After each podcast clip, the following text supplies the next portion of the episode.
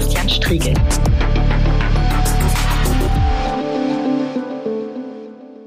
Ja, herzlich willkommen zurück zur großen Anfrage. Mehr als ein Jahr nach Beginn der Pandemie sind wir mitten in der dritten Welle, eine Welle, in die sich die Bundesrepublik Deutschland selbst hineingelockert hat.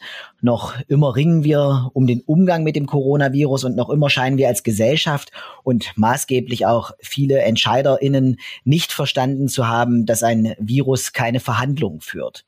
Wir wissen, dass Länder, in denen evidenzbasierte Entscheidungen zur Grundlage der Pandemiebekämpfung gemacht wurden, in der systematisch wissenschaftliche Erkenntnisse in die Pandemiebekämpfung einbezogen werden, in der Tendenz besser, als wir bisher durchgekommen sind und gute wissenschaftsbasierte Entscheidungen brauchen gute Daten. Deswegen wollen wir heute auf die Datengrundlage politischer Entscheidungen in der Pandemie schauen. Welche Daten liegen vor? Wie wird mit dem vorhandenen Datenmaterial umgegangen? Was wissen wir wirklich von der Pandemie? Was wissen wir nicht? Und wie müssen wir die erhobenen Daten interpretieren, damit sie uns bei der Pandemiebekämpfung helfen?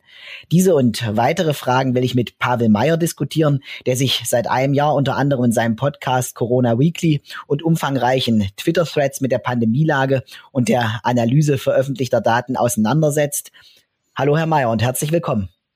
Ja, hallo, vielen Dank für die Einladung. Sie haben ja seit einiger Zeit, also es ist glaube ich inzwischen über ein Jahr her, ein äh, Covid-Risikodatenprojekt entwickelt und betreiben es, äh, bei dem Sie auf der Basis von RKI-Daten Risikoberechnung auf Land- äh, und Kreisebene ermöglichen. Vielleicht können Sie uns äh, zu diesem Projekt und äh, auch vielleicht etwas äh, allgemein zur Datenlage im Kontext der Corona-Pandemie sagen.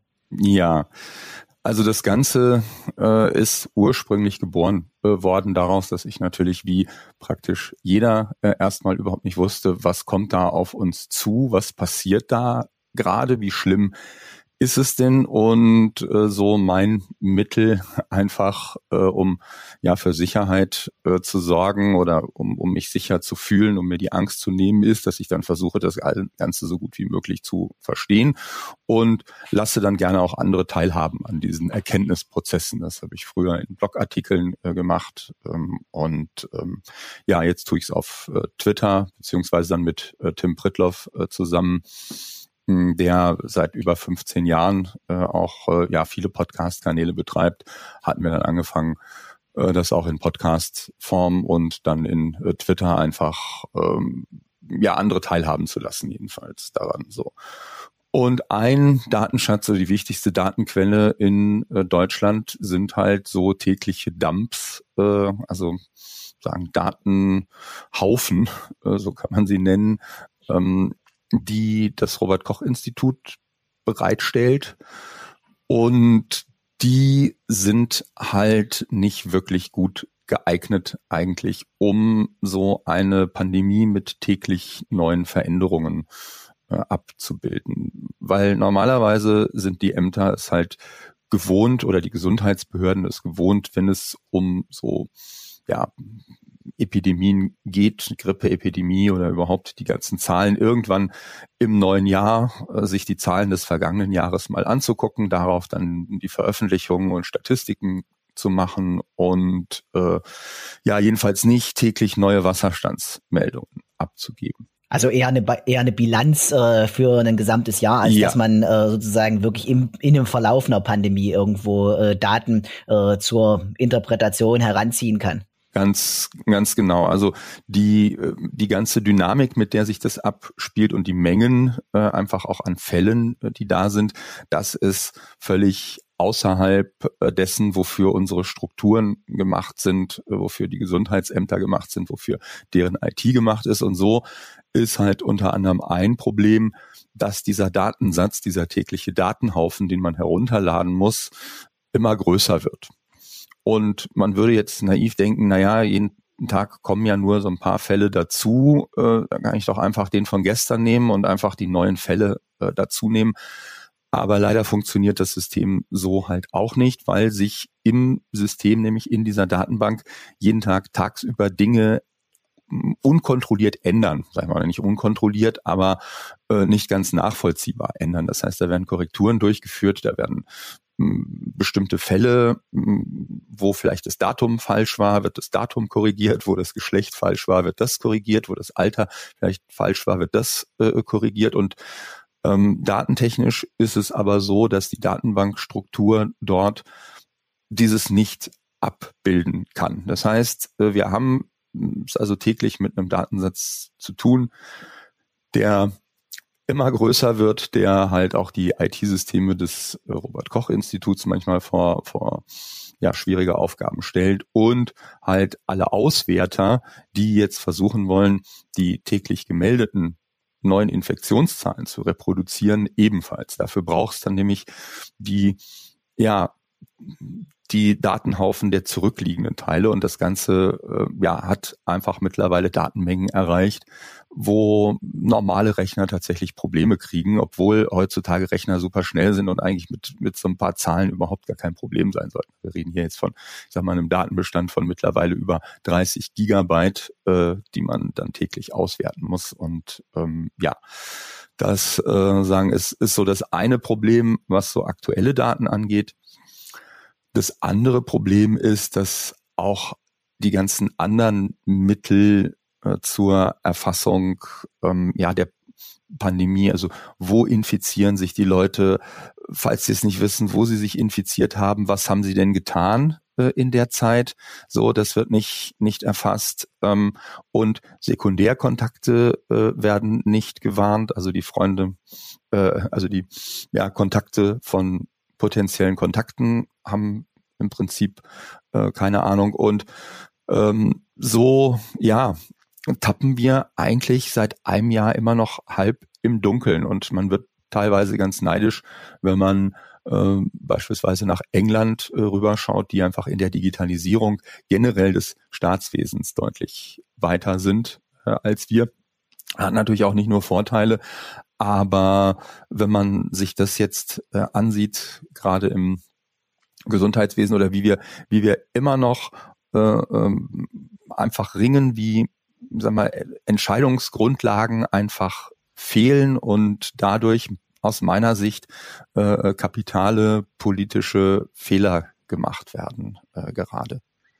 Vielleicht können wir, vielleicht können wir da noch mal direkt ein bisschen tiefer gehen. Äh, einer, also ich glaube, es ist aus meiner Sicht ja ein doppeltes Problem. Wir haben einerseits einen schlechten Datenbestand, zu wenig Daten, nicht in den richtigen Qualitäten, nicht vernünftig auswertbar. Äh, da können wir auch gleich noch mal drüber sprechen. Äh, und das Zweite ist aber ja, dass aus meiner Sicht jedenfalls Politik an einem solchen Datenschatz und Entscheiderinnen und Entscheider an einem solchen Datenschatz viel zu wenig Interesse zeigen. Das heißt auch, es ein Problem gibt, mit Daten überhaupt vernünftig umzugehen und die zur Grundlage von Entscheidungen zu machen.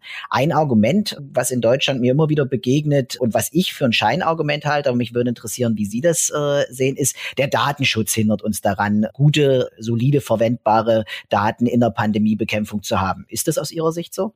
Ja, es lässt sich nicht völlig von der Hand weisen, ähm, aber das ist jetzt auch kein, kein ja, kein Muss, äh, so das muss nicht so sein. Aber in der Tat ist es so, dass ja wir schon eine andere Datenschutztradition haben, was auch ganz gut so ist, aber speziell im Gesundheitswesen oder generell ähm, so, wenn es auch darum geht, dass staatliche Stellen Daten austauschen, ist halt erstmal alles verboten, was nicht erlaubt ist. Und äh, man macht auch riesige Klimmzüge, um eben Datenverluste auch zu verhindern. Und das Positive ist immer, dass es eher unwahrscheinlich ist, dass bei uns ähm, Millionen von Krankendaten frei im Internet stehen. Das wird eher wirklich sehr, sehr selten vorkommen, ist meines Wissens äh, auch nicht vorgekommen. Und wenn, dann waren das Daten, die äh, dann illegal gesammelt wurden. Aber mh, ja, äh, es, äh, ja, es macht es ein bisschen schwerer, aber äh, oft wird das auch vorgeschoben dann oder man gibt sich nicht genug Mühe, das dann datenschutzkonform auszugestalten. Also man kriegt das Ganze dann schon hin durch entsprechende Anonymisierung und, und, und andere Dinge. Aber es ist nicht einfach. Und wir haben halt speziell im Gesundheitswesen auch äh, IT-Projektlaufzeiten von fünf bis zehn Jahren, wo man typischerweise die ersten ein bis zwei Jahre nur mit der Spezifikation verbringt. So, das heißt, das sind auch diese Pandemie setzt einfach auch da ganz andere Zeiträume und ist äh, dort auch ein bisschen ungewöhnlich. Normalerweise müssen die Dinge nicht so schnell passieren. Ja, aber ich meine, äh, das Thema Datenschutz wird ja wird ja kaum äh, ein Verhinderer zum Beispiel sein, dass äh, in Gesundheitsämtern Schnittstellen zwischen zum Beispiel Statistikanwendungen und der Fallerfassung nicht funktionieren. Da scheint ja ein durchaus wesentlicher Punkt und eine Problemlage derzeit zu bestehen, dass in vielen Gesundheitsämtern ja. noch Daten händisch eingegeben werden müssen, an mehreren Stellen wiederholt eingegeben werden müssen und man sich am Ende fragt, also ein Jahr nach äh, Beginn der Pandemie ist das mhm. weiterhin ein Thema. Das kann doch eigentlich nicht sein. Ja, da gibt's auch, sagt auch riesige Unterschiede dann natürlich zwischen den Ländern, was die Systeme angeht. Soweit äh, ich das weiß, gibt es halt eine Reihe von Ländern, die zum Teil gemeinsame ähm, Software dort benutzen, die für den Zweck entwickelt wurde oder die von kommerziellen Anbietern kommen und andere halt weniger, haben teilweise was selbst gestricktes. Auf jeden Fall ist dort auch ein recht großer Wildwuchs und da ist nicht alles schlecht, so, äh, aber ähm, ja, es gibt da halt äh, dann doch eben viele Defizite und man kann sich halt nicht drauf verlassen. Und beim RKI ist halt um Mitternacht sagen Schicht, da wird die wird die Zählung für den Tag jeweils beendet und ähm, es ist halt dann schon so, dass nicht alle Ämter es schaffen, wirklich jeden Tag zu melden. Nun ist es aber ja so, es gibt ja äh, durchaus zum Beispiel auch alternative Datenquellen äh, zum RKI, zu den Infektionszahlen, zu den äh, Sterbezahlen jeden Tag. Risklayer äh, wäre eines dieser Projekte. Die ziehen ihre Daten äh, direkt bei den jeweiligen Landkreisen, versuchen damit sozusagen das Problem einer solch zentralen äh, Stelle, wo die Daten einmal am Tag nur abgegriffen werden können, zu umgehen. Ist das der vielversprechendere Ansatz oder ist es grundsätzlich schon richtig, das national einzusammeln und dann von dort aus zu nutzen? Ja, ich glaube, beide äh, oder idealerweise wäre natürlich eine direkte Meldung ähm, an äh, das RKI, ähm, an den an den Bund und zwar ohne Zeitverzögerung und ohne Sammeln, sondern in Echtzeit mehr oder weniger wäre äh, wahrscheinlich das Optimum oder dass man in anderen Ländern äh, wird zwei bis viermal am Tag konsolidiert. Da ändern sich die Zahlen halt. Da gibt es nicht nur eine Deadline pro Tag, sondern dann gibt es halt vier Deadlines und dann kann man sich das, dann ist man halt näher dran, weil so kriegen wir auf Bundesebene die Zahlen natürlich immer einen Tag später, als die Zahlen auf Landesebene vorliegen.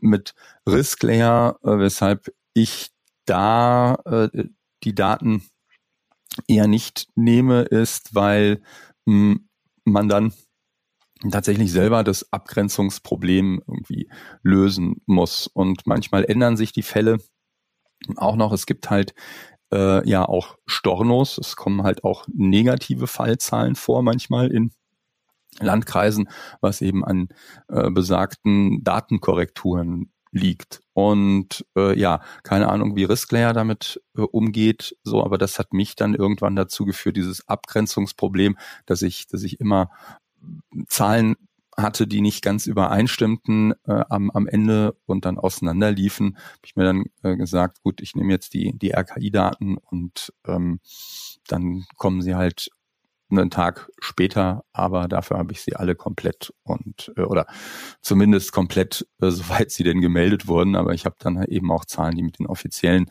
Zahlen übereinstimmen. Und ohnehin ist die Messgenauigkeit so schlecht und die täglichen Schwankungen äh, so groß, dass man eh mit einem großen Finger nur drauf gucken kann und sowieso, ich werte nichts aus, was weniger als sieben Tage sind, so um irgendwie Trends oder überhaupt Zahlen zu nennen, weil wir einfach sonst zu große Schwankungen haben. Also weniger als sieben Tage R-Wert ist total sinnlos beispielsweise. Mhm. Ähm, wenn ich jetzt äh, das mit meinen Erfahrungen vergleiche auf Landesebene, ich habe äh, zum Beginn der Pandemie äh, auch versucht, auf äh, Landesebene, ausgehend von den Projekten des sächsischen Kollegen von Daniel Gerber für Sachsen-Anhalt, äh, so ein Corona-Dashboard äh, aufzulegen.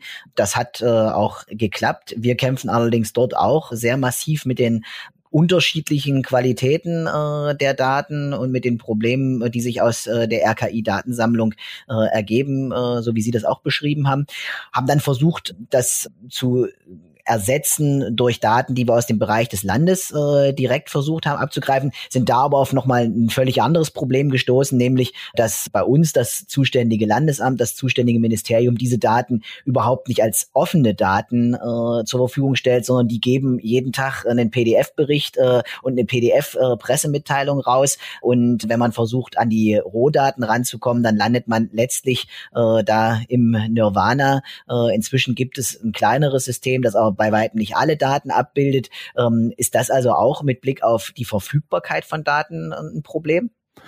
Ja, ganz definitiv. Also ist, äh, was jetzt so Open Data äh, angeht, äh, ist das ja seit mindestens zehn Jahren äh, auch äh, im politischen Raum eigentlich erklärte Absicht und in aller Munde und äh, Open Data Portal hier und Open Data Portal dort. Und teilweise ist das auch äh, tatsächlich ganz, ganz gut, aber in vielen Fällen, ähm, ja, äh, geht da so viel mehr und ist das Bewusstsein dafür, dass andere mit den Daten wirklich nützliche Dinge machen können, ist noch nicht äh, überall hin vorgedrungen, wo es vielleicht hin vorgedrungen sein sollte. Ja, ich glaube, das ist tatsächlich das, das größte Problem, so würde ich es wahrnehmen, äh, jedenfalls im Umgang mit Verwaltung. Äh, da habe ich am Anfang immer das Gefühl habe, die verstehen überhaupt nicht, was wollen wir äh, mit äh, den Daten machen, was ist die Idee dahinter, was äh, könnte äh, denn daraus Nutzbringendes noch entstehen.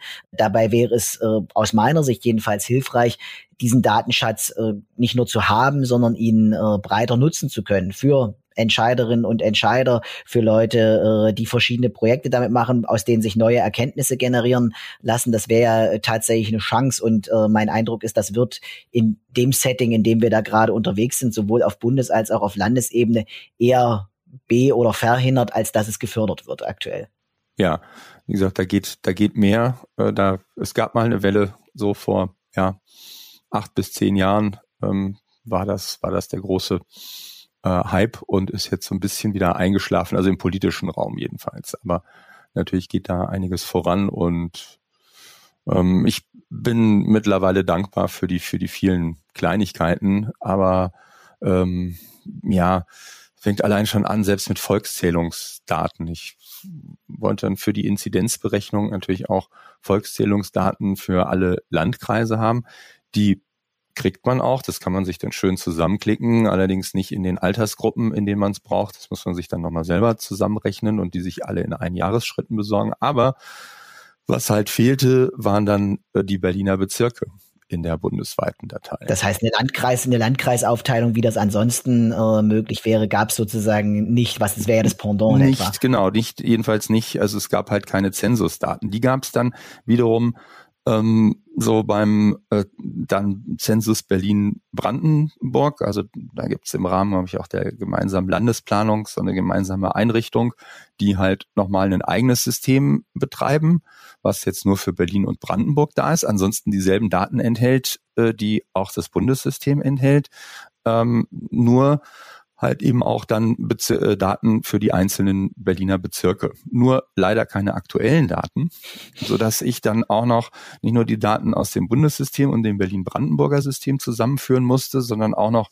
eine irgendwie die Bevölkerungsentwicklung hochrechnen äh, anhand der der Bundesdaten für Gesamt-Berlin, was natürlich immer fehlerbehaftet äh, ist, aber weil sonst die Gesamtzahlen nicht nicht also die Gesamtinzidenzen nicht stimmen würden. Und mit solchen ja, Problemen hat man dann zu kämpfen, wo man sich dann fragt, kann nicht vielleicht jemand einfach sich mal die Mühe machen und wenn schon das ganze Land durchgezählt wird und alle Landkreise, dann vielleicht auch die Berliner Bezirke mitzunehmen. Ja, und, und ein Datenregister sozusagen am Ende zu so. haben, aus dem all diese Dinge äh, zu ersehen sind und nicht, äh, dass man über unglaublich viele Einzelteile am Ende zu erst äh, Datenbeständen kommt, ja. Ja, das ist noch ein, ein Ding für sich, äh, die Suche. Aber es ist deutlich besser als vor zehn Jahren äh, ja. geworden. Aber noch auf dem Weg und ich kann jedenfalls aus der Erfahrung in Sachsen-Anhalt berichten, als wir jetzt das Informationszugangsgesetz äh, eigentlich als Novelle noch in dieser Legislatur auf den Weg bringen wollten, war da die grüne Forderung eine nach äh, der Bereitstellung von offenen Daten. Äh, das heißt, da wo offene Daten in der Verwaltung vorliegen, dass diese dann äh, auch tatsächlich offen zur Verfügung gestellt werden und dass es eine gesetzliche Verpflichtung äh, dazu gibt, die als offener Standard zur Verfügung zu stellen. Da führte äh, bisher jedenfalls kein Weg rein. Äh, das wird also eine Aufgabe bleiben, die noch in der nächsten Legislatur anzupacken ist, äh, auch an dieser Stelle systematisch auf Ebene von Gesetzen dafür zu sorgen, äh, dass das dann auch möglich wird. Ja, ich, ich erinnere mich nur, ich war damals dafür fachlich nicht zuständig, aber ähm, ja, ich, ich weiß, dass der, der Kollege, der sich da sehr reingekniet hat, äh, halt riesige Probleme hatte, überhaupt äh, auch nur äh, die Aktenverzeichnisse ähm, in digitaler Form äh, zu äh, kriegen, also überhaupt zu wissen, wo gibt's denn was? Ähm, so, dass das schien schon ein unlösbares Problem zu sein. In vielen Fällen bis zu den eigentlichen Daten gar nicht vorgedrungen, weil ja niemand wusste, was da ist. Und dann natürlich klar ist die Angst auch da, bei der Verwaltung, dass dann, wenn da jemand in die Daten guckt, dann fallen halt Fehler plötzlich auf und dann wird man kritisiert, weil die Daten vielleicht nicht schön sind und äh, oder man macht irgendeinen Fehler und es gehen dann irgendwie personenbezogene Daten raus, die nicht, die nicht rausgehen sollen. Und ich denke, da muss man dann der Verwaltung äh, auch ein bisschen äh, so zum einen ja eine Beruhigung auf den Weg geben. Und was ich äh, immer, also wo ich dann ja mich auch auf Seiten der Verwaltung manchmal eher gesehen habe, war, wenn dann Gesetze gemacht wurden, die im Endeffekt dafür sorgen, dass die Verwaltung mehr zu tun hat, aber man gar keine neuen Mittel gibt oder keine Stellen gibt oder nicht zumindest irgendwie andere Aufgaben in gleichem Maße dann abschafft oder reduziert. So, dann wird, sondern da wird dann leichtfertig draufgepackt und bei der Kostenschätzung sagt man, kostet alles nix oder ähm, das bezahlen wir aus der Portokasse und dann äh, sagen aber natürlich diejenigen, die es umsetzen sollen, sagen dann irgendwie, ja, habt ihr sie noch alle? Wann soll ich denn das machen? Wovon soll ich denn das machen? Wovon soll ich denn die Rechner kaufen? Und, und, und äh, so. Also das sozusagen, da muss man halt meiner Meinung nach genauer hinsehen, auch in der Politik, wenn man der Verwaltung neue Aufgaben gibt, äh, hat man sie dann auch, auch die Ressourcen dazu, angemessen ja. entweder entlastet oder zusätzlich ausgestattet. Und das habe ich fast nie gesehen, dass das sauber gelaufen ist. Mhm. Lassen Sie uns vielleicht noch auf einen weiteren Punkt kommen. Das eine ist ja, Daten zu haben. Das nächste ist, sie sinnvoll zusammenzufassen, zu aggregieren, äh, auch neu zusammenzustellen und äh, zu veröffentlichen. Der nächste Schritt wäre ja, diese Daten auch zu rezipieren. Äh, etwas, was ich wahrnehme im politischen Betrieb in den Monaten, die diese Pandemie jetzt inzwischen schon andauert, ist, dass es manchmal ein Desinteresse, ich würde in Teilen sogar sagen, eine Ignoranz äh, gibt äh, gegenüber Evidenz, äh, die man in Form von Daten vor sich liegen hat, die natürlich interpretiert werden muss, aber dass es jedenfalls äh, äh, kein wirkliches aktives Schauen auf solche Datenbestände von Entscheiderinnen und Entscheidern gibt. Ist das etwas, was Sie auch wahrnehmen?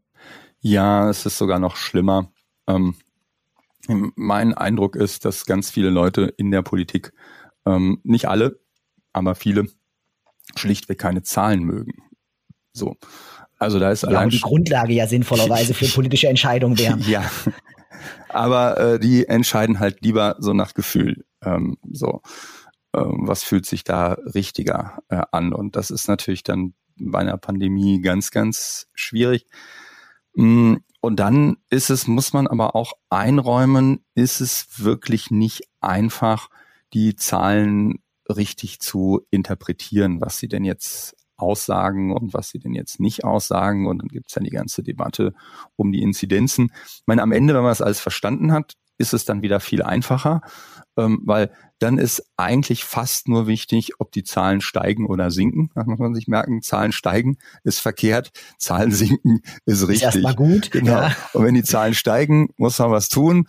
Und wenn die Zahlen sinken, sollte man es erstmal so lange so lassen, wie es ist, ähm, bis äh, man so weit unten ist, dass man dann es wirklich sein lassen kann. Und das war das Interessante dann zum Beispiel bei der, bei der ersten Welle, als wir durchgegangen sind, da waren wir ähm, auf, einer, auf einem Peak von 50 äh, Fällen pro 100.000. Das war der Höhepunkt der ersten Welle, haben das dann in sechs Wochen äh, auf uns auf neun runtergearbeitet und was so ein klassischer Lockdown halt bringt, wenn er konsequent ja, durchgezogen wird, ja. Genau, und dann auf drei. Also wir haben erstmals bei Inzidenz neun gelockert und dann vollständig bei einer Inzidenz von drei auf 100.000 gelockert. So.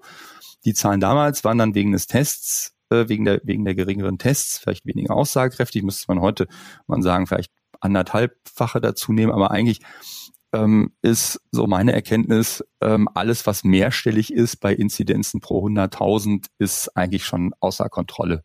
Ja. So.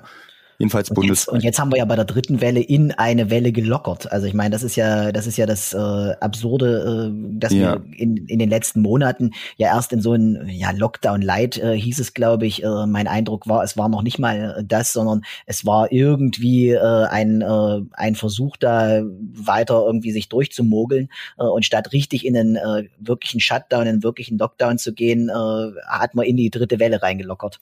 Ja, es, es war es war, denke ich, aber auch Folge einfach einer allgemeinen Erschöpfung, äh, die sich dann breit gemacht hat oder einer, weiß nicht, oder einer eingebildeten mentalen Erschöpfung. Ähm, ähm, der, der, der Fehler war, und den haben wir nicht wieder eingefangen gekriegt, so richtig.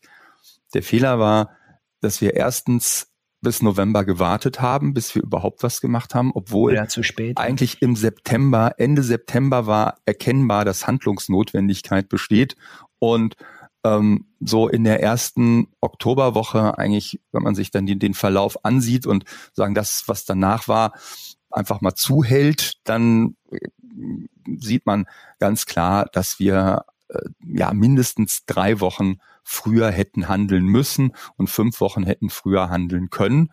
Und dann hätten wir, wenn wir einfach jetzt nur früher angefangen hätten, dann wäre die zweite Welle nicht viel anders als die erste Welle verlaufen. Gut, das war dann vielleicht ein bisschen kälter äh, noch, aber da hätten wir dann ja äh, tatsächlich Weihnachten deutlich entspannter sein können und auch deutlich entspannter ins neue Jahr gehen können.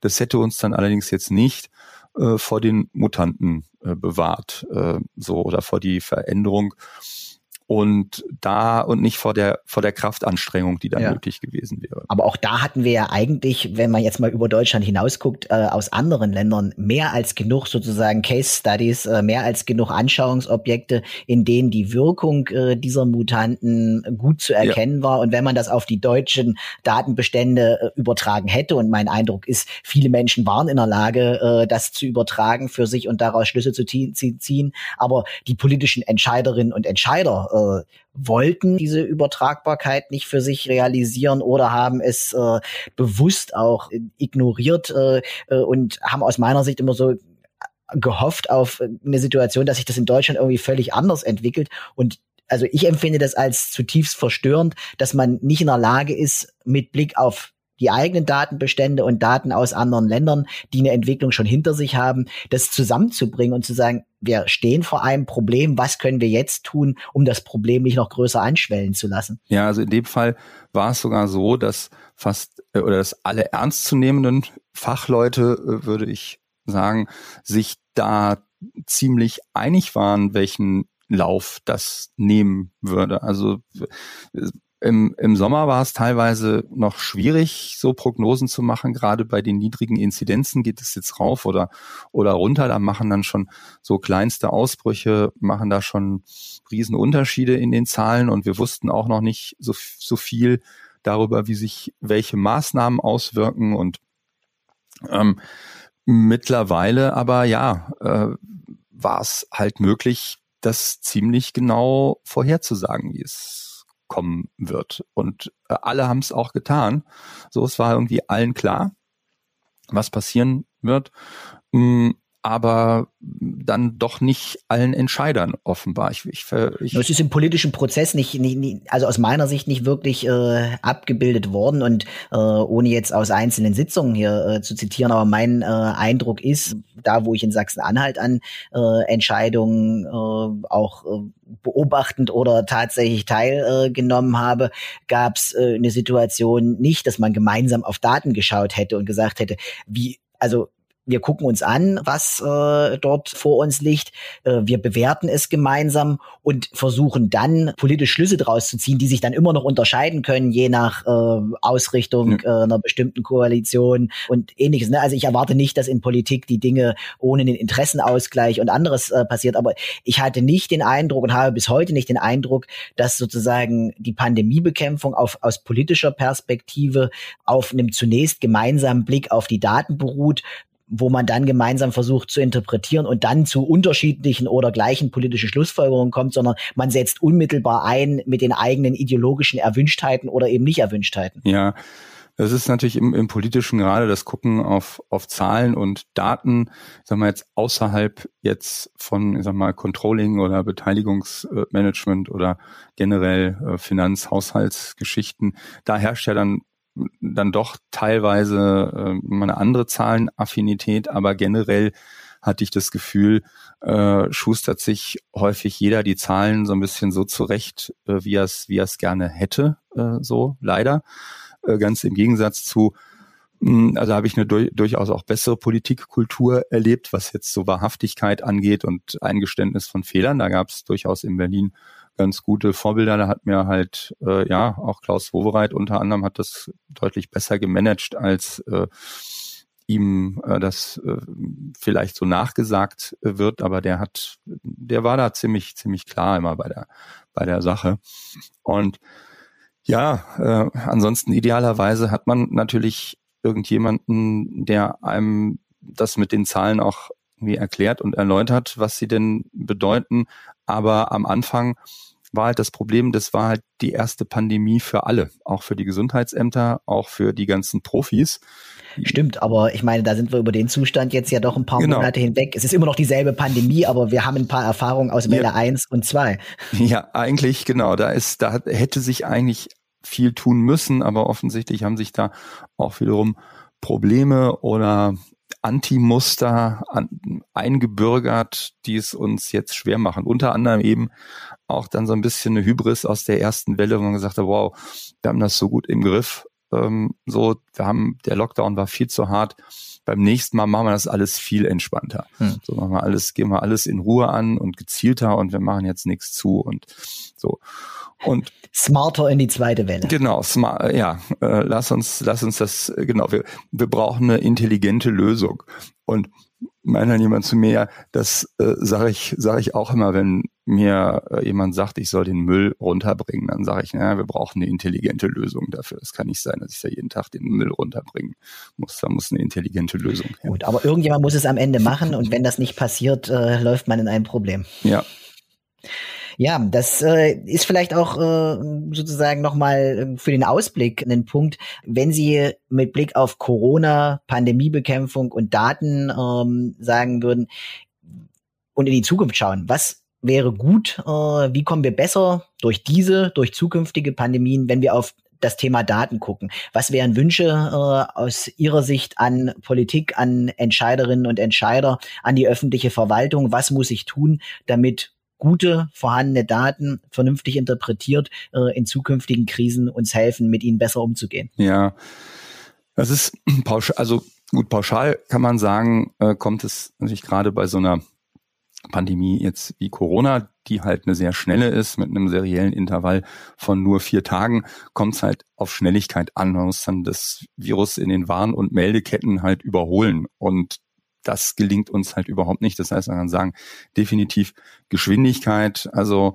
ähm, sagen, wenn äh, eigentlich gibt es keinen Grund, warum nicht jemand, der sich einen Test äh, jetzt abnehmen lässt, äh, ja, einen, einen PCR-Test, warum nicht, sag mal, und das Testergebnis liegt üblicherweise nach einer Stunde vor oder so, wenn das Ganze bearbeitet wird. Gut, jetzt wird passiert das in Batches und so, aber eigentlich gibt es keinen Grund, warum nicht ein Testergebnis innerhalb von Stunden auf Bundesebene schon mal registriert und, und, und gemeldet wird. So, dass das können einige Gesundheitsämter sogar, also solche Fälle kommen auch vor.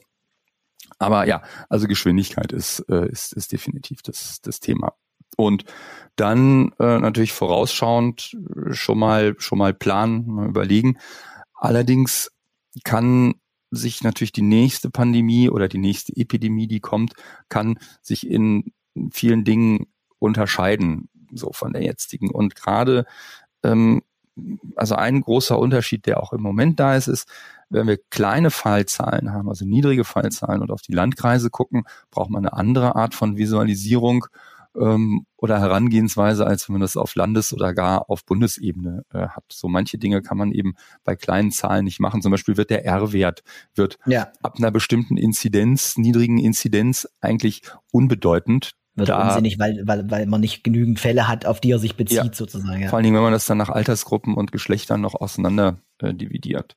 Und dann des Weiteren, äh, was ich mir einfach wünschen würde, wo wir dann viel weiter wären, ist einfach eine vernünftigere Erfassung des Infektionsgeschehens und das dann mit zu bündeln mit den entsprechenden Daten. Also im Moment wird halt fragt das, fragen die Gesundheitsämter, so habe ich das zumindest erlebt, äh, ja, wo hast, bei wem hast du dich angesteckt? so. Ja. Und wenn man sagt, weiß ich nicht, keine Ahnung.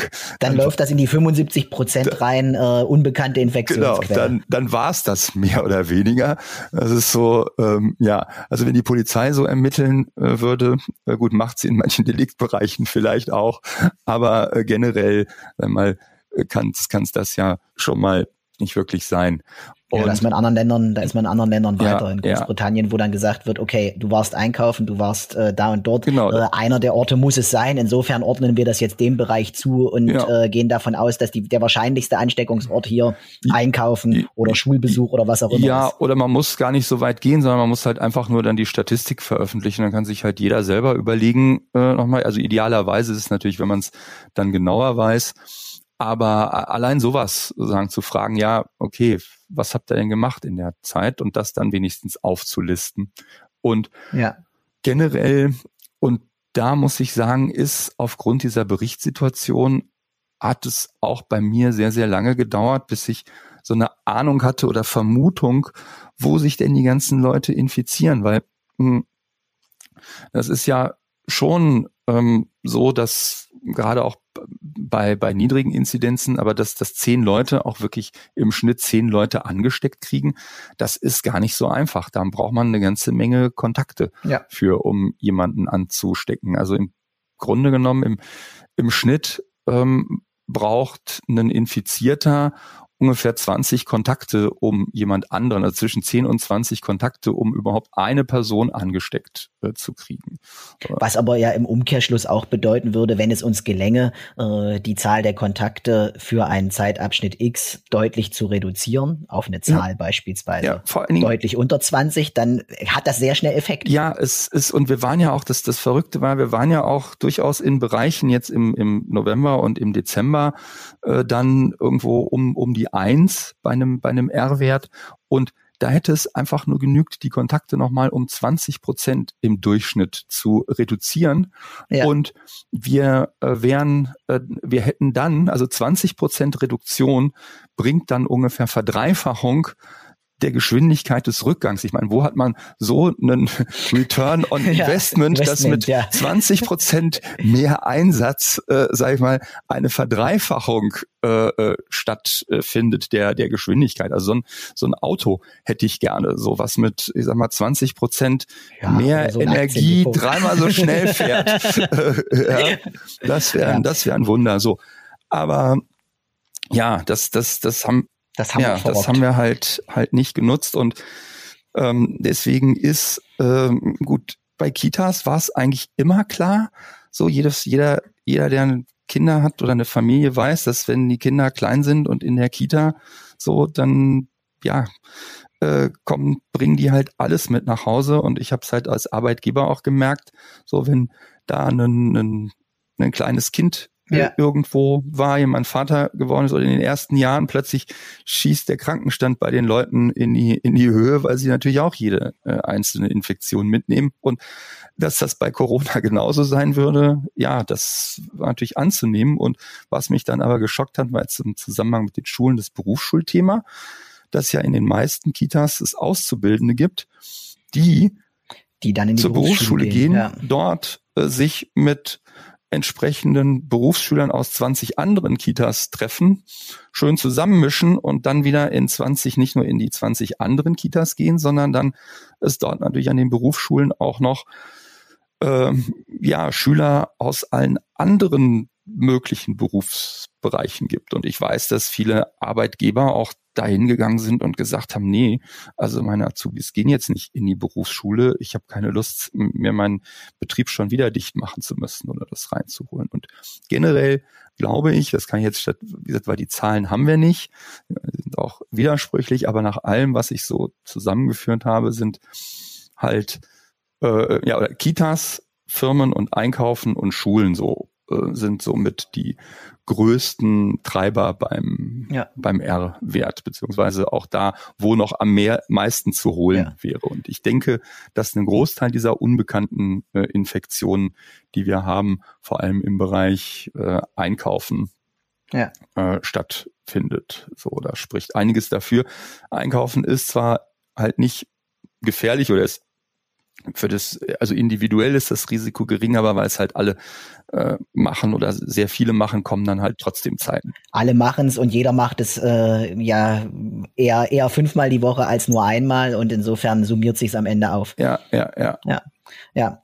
Herr Meier, ja. Das war ein sehr spannendes Gespräch und ich darf mich herzlich bedanken für den kenntnisreichen Blick auf Corona und äh, die Daten und darf Ihnen für Ihr Projekt weiter alles Gute wünschen und hoffe, dass wir es schaffen, als Gesellschaft die dritte Welle doch noch ein Stück weit abzuflachen und dass wir dann auch letztlich aus den Fehlern, die in der Vergangenheit gemacht worden sind, äh, lernen und äh, in der Lage sind, eine vierte Welle äh, zu verhindern und dass wir es schaffen, am Ende aus diesem Zustand auch rauszukommen. Ja, ja, danke auch, dass ich hier sein konnte und wer vielleicht dann noch nicht genug Informationen zu Corona hat äh, und äh, gerne noch mal so zwei, drei Stunden die Woche äh, hören möchte, wie gesagt, ukw.fm, wo ich mit Tim Brittloff einen ja, werbefreien Podcast auch mache zum Thema, wo dann alles zusammentragen und ähm, ja, ansonsten ja,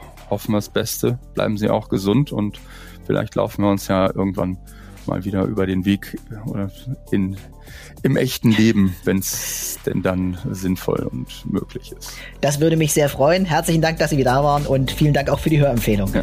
Tschüss. Tschüss. Die große Anfrage. Ein Podcast von und mit Sebastian Striegel.